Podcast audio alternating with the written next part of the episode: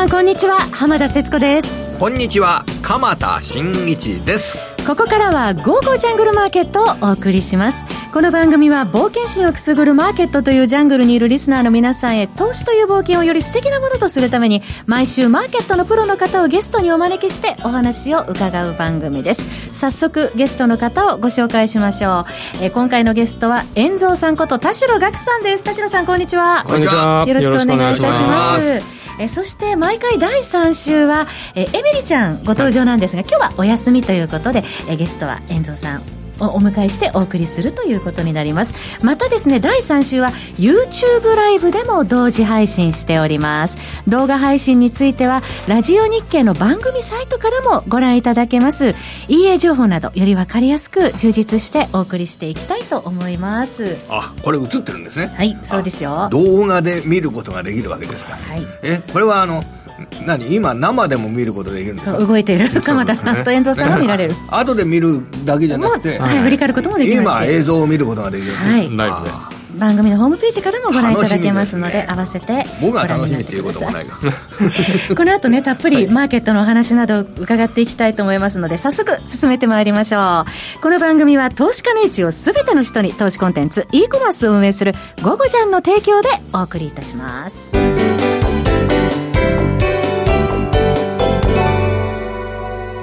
さて本日は、えー、ゲストに遠蔵さんこと田代岳さんをお迎えしてお送りしております。ユースト、えー、YouTube ライブでもお送りしております。はい。まずはマーケット。そうですね。振り返りましょうか。遠蔵さん、はい、今日はやっぱり動きが出ましたからね。はい、今日日経平均で一時400円を超える下げ幅。うんはい、えー、これね、香港の暴動問題、そうね、香港の問題がに、アメリカがあ香港のの問題に対して、え、これ議会で、え、香港の民主化についてのこの法案、え、中国がこの一国二制度っていうのを果たして守るのかどうか、これを毎年検証しようという法案を成立させたというような状況で、貿易統計の、あ、失礼ですよ。あの、貿易協議の動向が、この政治の動向によって左右されるんじゃないか。そんな懸念から、一時400円安。でも、大引けが109円安です。はい、一時400円安で、大引け109円安。一番安いところから300円余り下げ幅を縮小したのが本日1日の動きです。これを大きく下げたっていう事実を捉えるべきなのか、下げ幅を300円以上も縮小したという事実が大きいのか、どんな風に考えればいいでしょうかね、これ。やっぱりマーケット迷ってんじゃないですかね。昨日のニューヨークダウも112ドル安ぐらいだったですけど、これも下げ幅、もっとどんと落ちた後下げ幅縮小しましたよね。はいだからやっぱりマーケット的には、米中協議、一応第一段階は合意するだろうというもとで、最近の秋からのリスク先行の動きだったんですが、それがもしかしたらということになったんで、まだそれ、可能性はまだあると思うんですけど、やっぱりマーケットはそちらをフォーカスしだして、あのちょっと迷ってるところはあると思いますね。これですね、あの、例えばマーケットを考えるにあたって、はい、えー、例えば来年度の企業業績が良くなるのであれば、アメリカは2020年12月期、そして日本は2021年3月期、えー、業績の方向が、えー、その時にね、その期に、例えば2割増益になるっていうことだったら、株価は強いとかね、はい、あの、そういう言い方ってできると思うんですけれども、その前提になるのが、このアメリカと中国の交渉ごとというような話になると、なんかあの、ね、土台が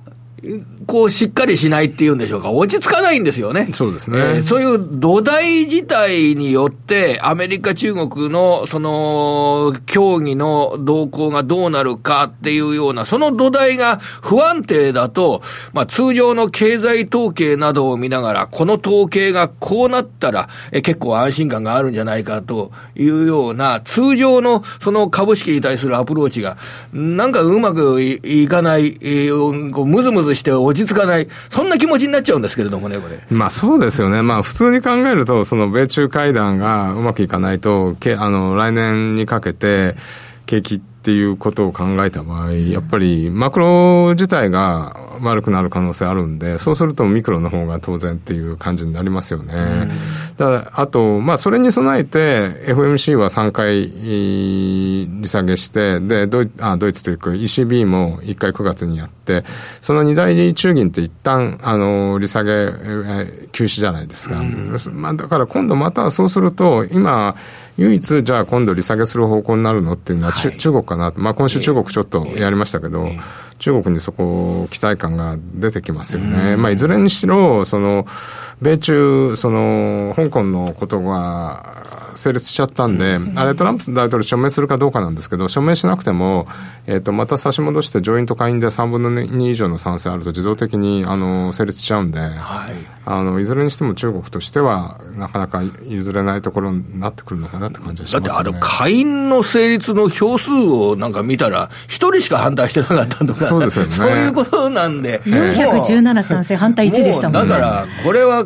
これでトランプ大統領が反対しても仕方ないわけですよね。それで反対したら反対したで、なんでトランプ、お前はこれに反対するんだって、支持層の一角から言われるかもしれない、そういう性格のものですよね。そうですよね。だからこれに関してはなんかトランプ大統領もちょっと歯切れが悪いというか、うんうん、あのー、ですよね。俺は貿易の商談を進めてるんだから、ちょっと商談のためにはこれは邪魔になると思ってるかもしれませんし、うん、うんそう、あ、そうそう。それで、今日の午後、僕、決算説明会っていうのを見てきたんですよ。はい、あの、平田機構っていう会社で、結構上がったり下がったりする会社なんですけど、あの、えー、いろんな、あの、ね、あの設備の、うん、プラントなんかを作ってる会社なんですが、やっぱりおっしゃられてましたよ。あの、米中貿易問題ですとかっていうのがあると、アメリカの自動車関連企業が、自動車の設備といったものを、本当は、えー、たくさん車の売れる中国で作りたいんだけれども、その中国で自動車の設備なんかを作ると、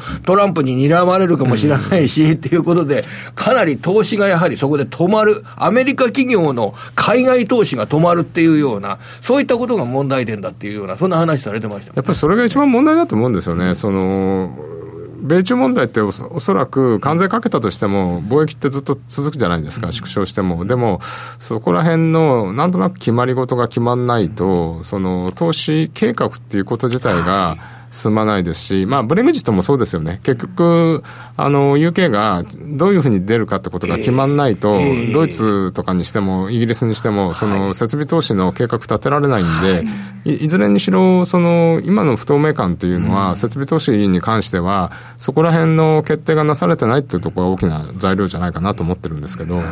それにしても、今回のそのアメリカの動きって急だったような気がするんですけど、やっぱり今週末の香港の選挙など、意識してるん。でしょうか、ね、そうですね、それとあと、ペンス大統領の発言で、やっぱりあの去年のペンス副大統領のあの発言って、すごく中国に強硬だったじゃないですか、はい、で今年はあんまり、でも前半分はそれと同じぐらい結構強硬だって、最後のところで、でも、米中の貿易合意は、あの、努力するみたいなの、一文が入ってたんで、でもやっぱりスタンスとしては、変わんないんだと思うんですよね。アメリカしばらく、その、覇権争いやってるんで、その中で、やっぱりこれしばらく続くんで、どこに落としどころつけてるかっていうのは、こう変化しながら、とは言っても、経済って、こう、発展しようとするんで、はい、ダメになりつつも、こう、いいとこを探しに行くっていう、それがしばらくもう、数年単位で続くんじゃないですかね。数年単位でですか、えー、まあ、もしかしたら10年とか。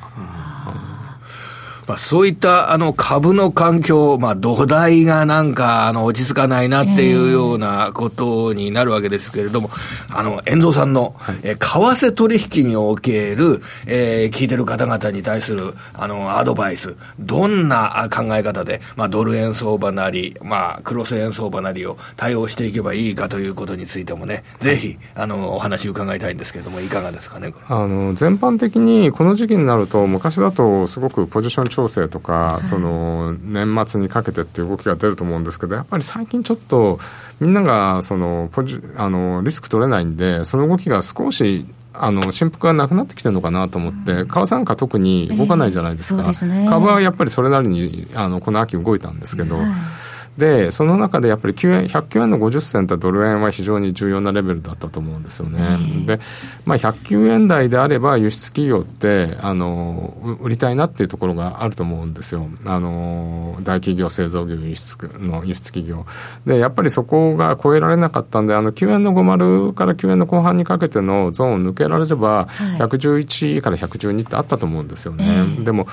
やっぱりそれ失敗しちゃったんで、そうすると、今回今、8円の、8円台、8円の20あたり、ここの前の安値25だったんですけど、えー、やっぱり、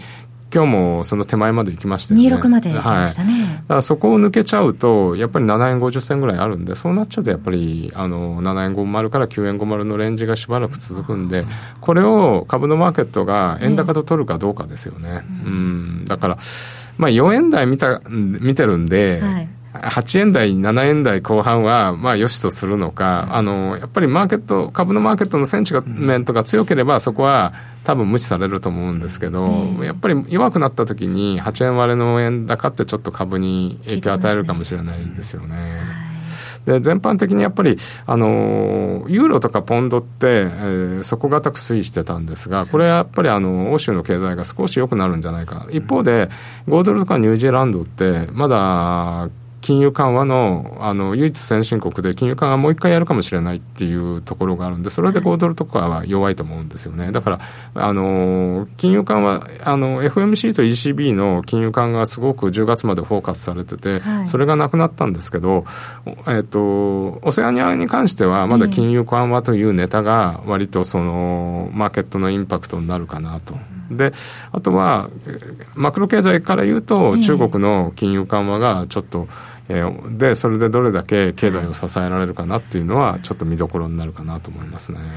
今週のあの中国の利下げ、今までだと、はい、あの預金準備率の引き下げって形でコントロールをして、で、ね。はい、そこのコントロールがメインだったものが、利下げまで踏み込んだっていうことを、マーケットが、あの、これから好材料ですとか、中国経済に対する前向きな見方ですとかに、あの、脅し込んでいけるかどうかっていうのは、ちょっと注目点でしょうね。はい、まあ、アナウンスメント効果っていうのもあると思いますし。はい、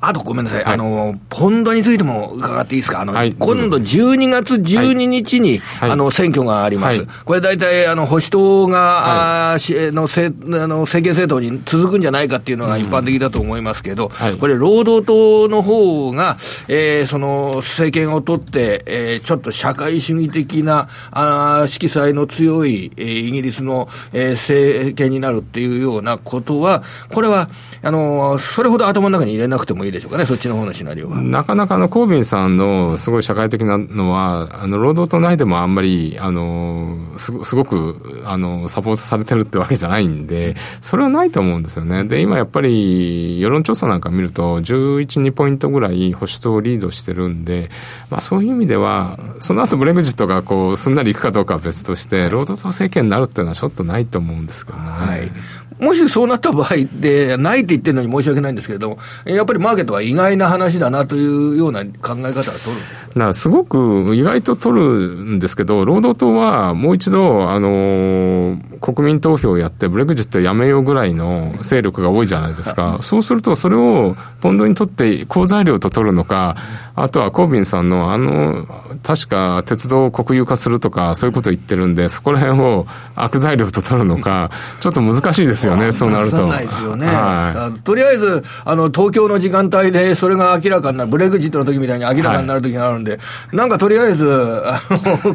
12月13日の金曜日っていうのが、はい、あの、緊張するのかなとか思ってたんですけど、結構東京時間ですから、あの、材料になりますよね。ブレグジットの時、昼ぐらいに退席決まって、あの、日経平均先物がドカンと落ちましたもんね、あの時。なんかどうもその意識がまだ残ってて、イギリスの政治っていうとね。マーケット的にはあの日、その日結構注目ですよね。あまり決めつけてではあらかじめいかない方がいいということですね。はい、さて、ここからは自動売買 EA 特集です。今日はエミリちゃんの代わりに、遠蔵さんに解説していただきましょう。午後じゃん EA ランキングトップ3を紹介していきます。はい、遠蔵さん、お願いします。はい。じゃあ、まあ、売れ筋ランキングということで、トップ3ですね。はい、まずは、ゴールドハンドドル円、ゴールドハンドですね、はい、ドル円。まあ、これはまあちょっとお値段が2万円弱なんですが、はい、まあこの家、まあコンスタントにこう、やっぱり右肩上がりの流れ、あの、ですよね。で、まあ、ちょっと取引スタイルとしては、あの、スキャルピングということで、まあ、あの、あまりリスクを取らずに、あの、細かく稼いでいくっていう、そういうパターンなんですかね。まあ、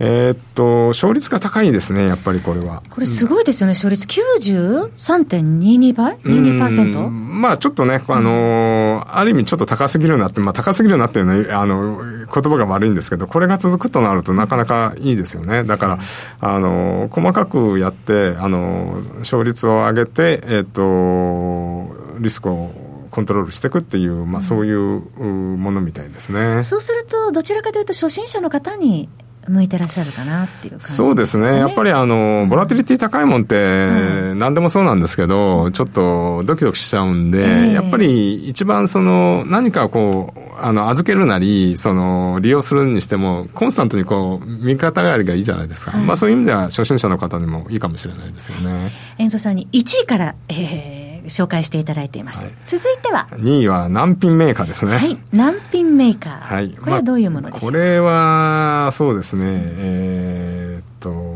まあえー、こちらは、これ全通貨ペアに対応してくれてるんですかね？そうですね。はい、あのそういうことで、まあ、スキャルピング、まあ、デートレということなんですが、えー、まあ、いろいろな通貨に対応できるという意味では、うん、まあ、対応通貨が非常にこれ多いですよね。時間足に対応してるんですね。そうですね。うん、で、まあ、あの、複数枚運用かということで、はい、まあ、この、これ見ると、まあ、金とか、あの、ビットコインとかもできるということで、まあ、ちょっとかなりオールマイティーなところが面白いですよね。えー、万能ですね。そうですねな。なかなかこういうのもちょっと珍し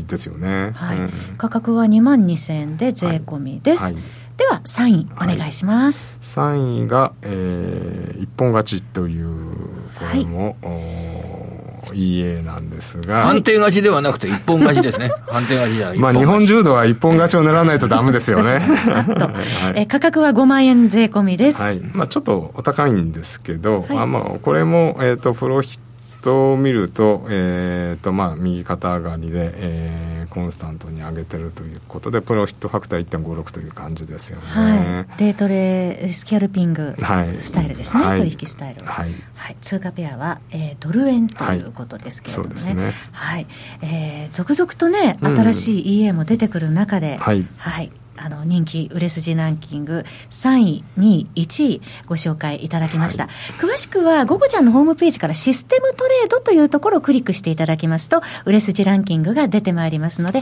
そちらご覧いただいてご購入、ご検討ください。えここまでのお時間は、遠蔵さんこと田代岳さんにご登場いただきました。ありがとうございました。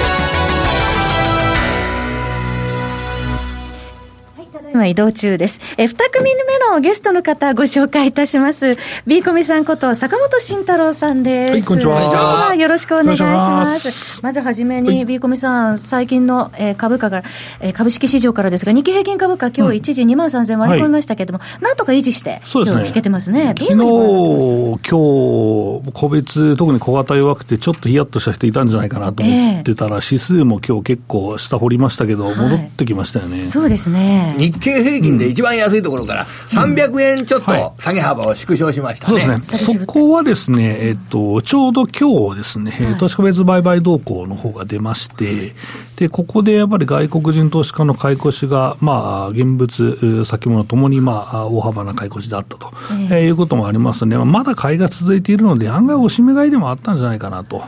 思います。だまだ買い足りてない部分が、おなんか下がってきてんじゃないじゃあいけと、えー、いうところもあったんじゃないかなと思ってますし、まあ、それに結構小型も含めて助けられたなっていう相場だったなと、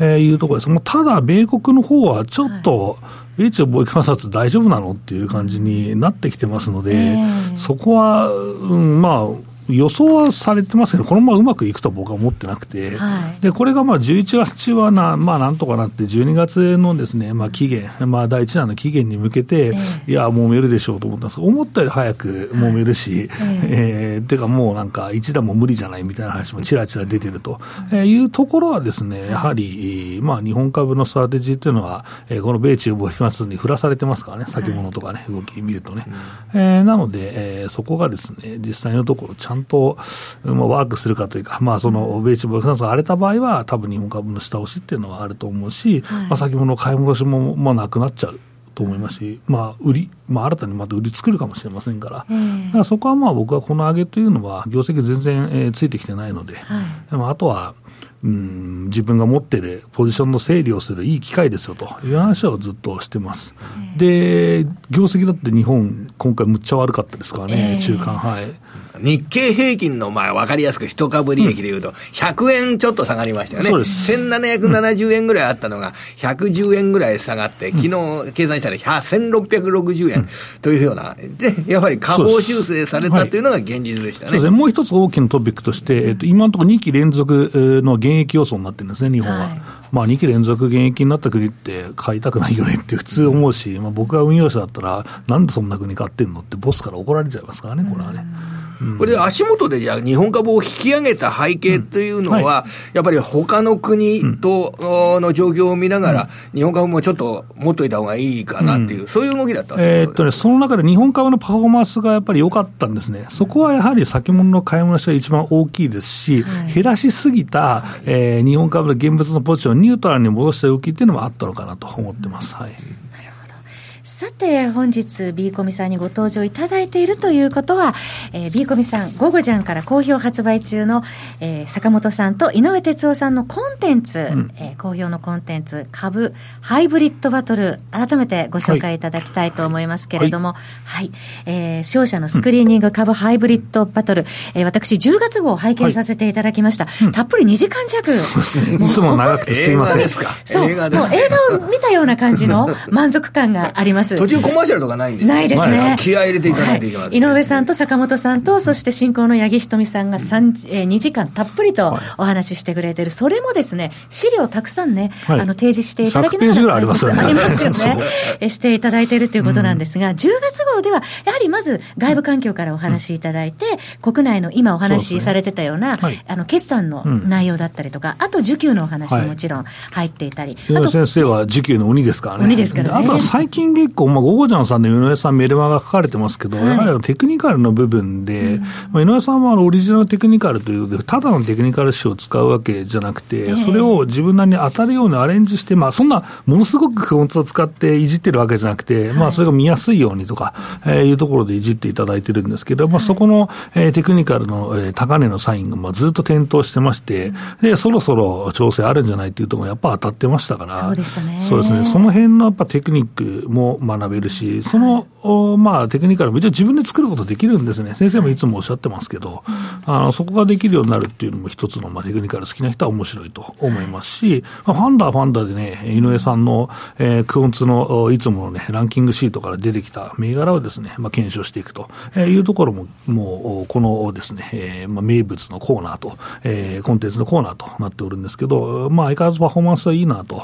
いうところですね。はい、あの、今回ですね、えー、各界のパフォーマンス早見表を、うん。えー、我々に見せてくださってるんですけれども、はい、あの2018年の12月からスタートして、はい、今、現状でもプラスを維持しているということなんですよ。4%ぐらいベンチマークは上回っていて、まあ、計銘柄紹介が全銘柄で、まあ、150とかにはなってると思うんですけど、はい、まあ、それでもですね、えーまあ、それだけ分散してもですね、うん、えー、ベンチマークに4%勝てるということはかなりすごくて、で月別で見てても、ベンチマークに対してですね、29.5%勝ってる月とかあるんですよ。はい、これはおかしいでしょって4月すごいですよね。4月のもう、これは、もう、あの、大化け株が出たっていうえー、大化け株一つだけじゃなくて何個も出たと。で、やっぱりそのランキングシートの上位にある銘柄っていうのは、やっぱり長期的に株価がですね、やっぱりあの上昇し続ける銘柄が多いんですよ。でそのサインを井上さんがクオンツで拾ってきて、僕がその種をこう明らかにするというか、掘り起こしていくと。いうようなコンテンツになってますので、これはね、銘柄選びの参考として非常にいいコンテンツだと思いますけどね。あの10月号もですね、10銘柄ご紹介されていたんですが、まず本当に幅広い銘柄をご紹介されてます、中古型から。そうです。あの、ランキングシート、普通はね、GPX400 とかもそんな大型株しか入ってないんですけど、これものすごい小型株まで入ってて、その成長の最初から見える時があるんですよ。ずっとこれランキング上位1割に入ってるねっていうのが、あ、これ10倍になったわっていうのも結構あったりして。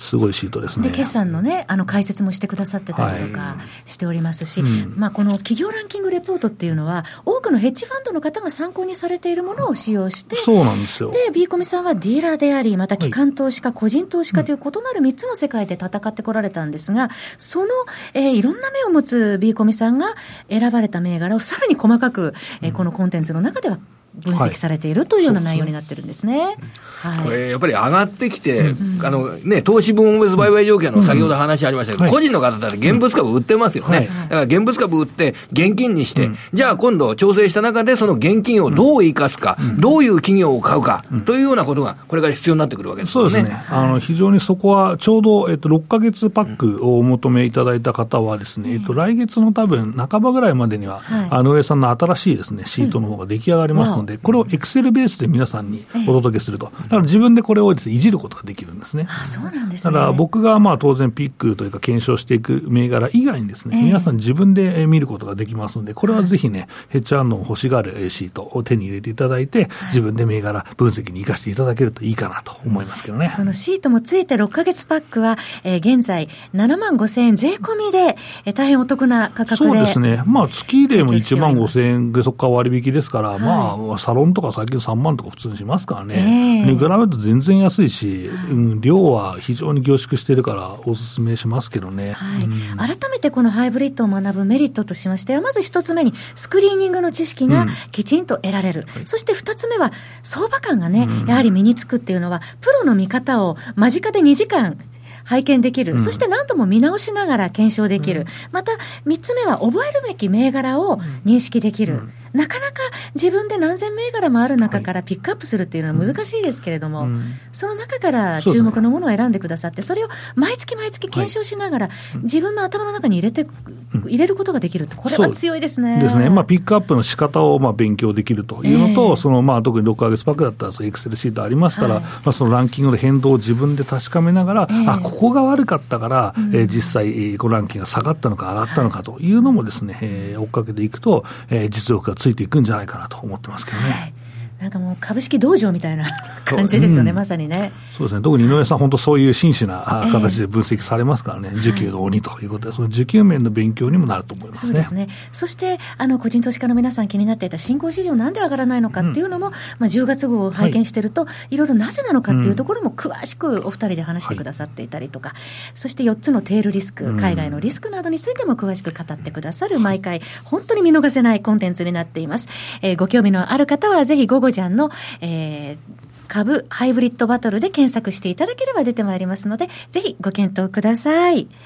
えー、本日は坂本さんにご登場いただきました。どうもありがとうございました。まあ内容盛りだくさんでそうですね。やっぱりでもすごく参考になるのは、はい、あのここから投資の対象を選ぶ段階に入ったなと、うんその選ぶことっていうのが非常にあのこれからの投資成績に大きく影響してくるんじゃないか、はい、こんな気持ちを持っております。まさにそうですね。軸を持つためにも、はい、ね。そうですね。まあ、その軸があって、来年のテーマどうしようかなって今考えている時期でしょう。もう12月ありますからね。もうですね、えー、まあ皆さんのヒントになるかなと思います。